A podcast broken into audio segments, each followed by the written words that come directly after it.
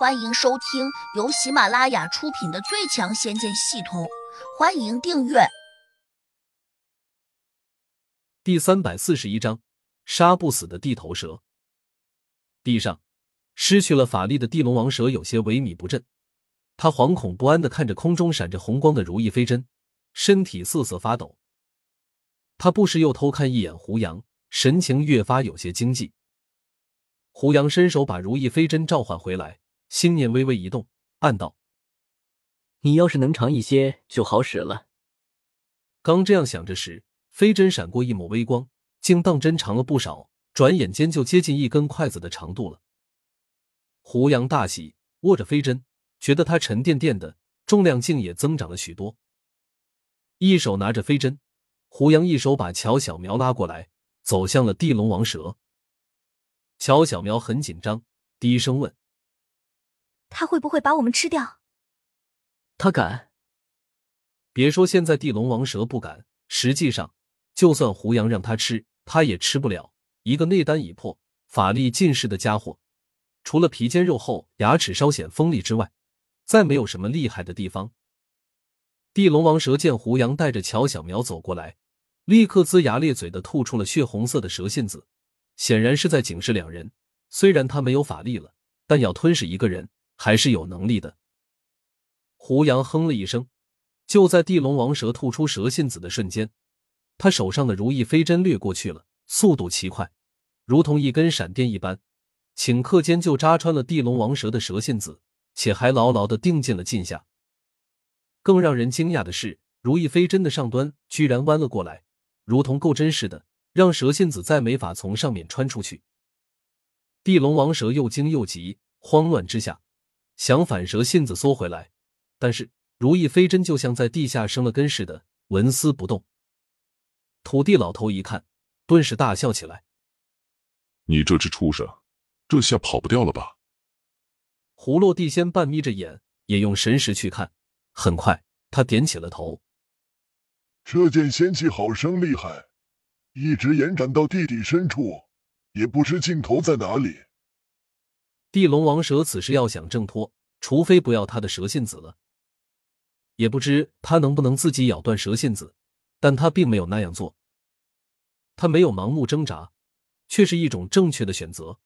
毕竟他就算咬断自己的蛇信子，脱开了如意飞针的控制，但也无法和飞针对抗。胡杨可以驱使如意飞针再次钻入他的体内，那是可能就不只是被扎穿蛇信子这么简单了。地龙王蛇并不笨，可能转眼之间就想明白了自己的处境，所以他哀嚎了一声，立刻分出一个神识传向了胡杨。大仙饶命，小蛇有眼不识泰山，还请你放小蛇一条活路。你当时吞食乔小苗的母亲，为何没有想到会有现在？地龙王蛇赶紧又给乔小苗递过去一个求饶的神识，大意是：只要乔小苗放过他，哪怕他做牛做马。也会弥补他今日的罪孽。小小喵一脸悲伤，一时之间心乱如麻。平时的他心地善良，从不杀死，但今日眼前这条大蛇吃了他的母亲，他又如何能放过他？别说他不肯放过地龙王蛇，胡杨同样不会放过他。毕竟谢芳和小明也惨死在这畜生的嘴中。另外，他修炼到今天，也不知残害了多少生灵。土地老头和胡洛相视了一眼，均点了下头，似乎已经达成了一个共识。这畜生如今已经凶残成性，万万留不得。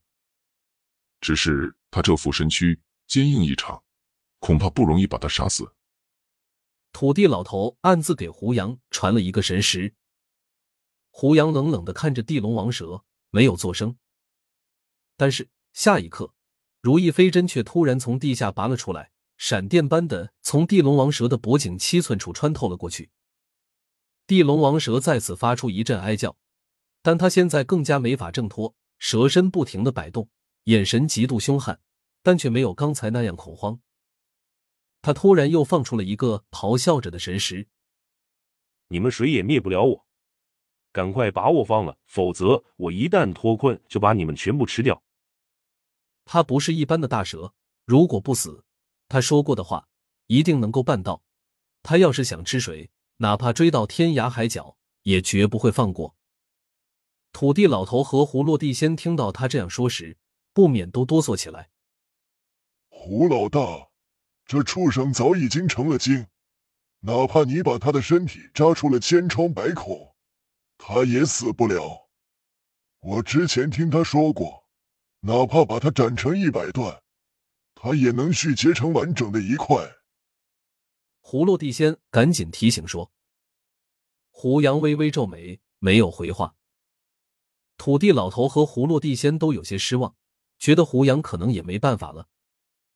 如果没有更好的办法，不如把他定在这里，他就算不死，也无法来找我们寻仇。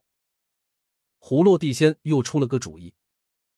胡杨冷哼了一声，转头盯着他：“小苗的母亲固然是你这头畜生吃掉的，但这畜生却是你带来的，你当然也脱不了干系。”胡落地仙脸色大变，慌忙说：“胡老大。”我的确有罪，但我真没想过要叫他吃掉你的丈母娘。你别胡说八道！胡杨打断了，这个老糊涂眼力真不好。胡落地仙以为胡杨责怪自己在找借口，赶紧又信誓旦旦的表态说：“虽然我有罪过，但保证将来对乔小苗有求必应。”还主动递了一块玉片给乔小苗。只要拿着它，再念一个咒语，我就会随时出现在乔小苗的身边。乔小苗很落寞，他犹豫不决的看向了胡杨，自然是在征求他的意见。胡杨想着事情已经无法挽回，何况葫芦这种地仙也不是自己随便就可以灭掉的，毕竟他受天庭钦点，且还是土地老头的铁杆朋友，所以。胡杨只好叫乔小苗接受了葫芦地仙的玉片。土地老头一看，顿时松了口气。只要乔小苗接受了，那葫芦地仙自然就安全了。本集已播讲完毕，请订阅专辑，下集精彩继续。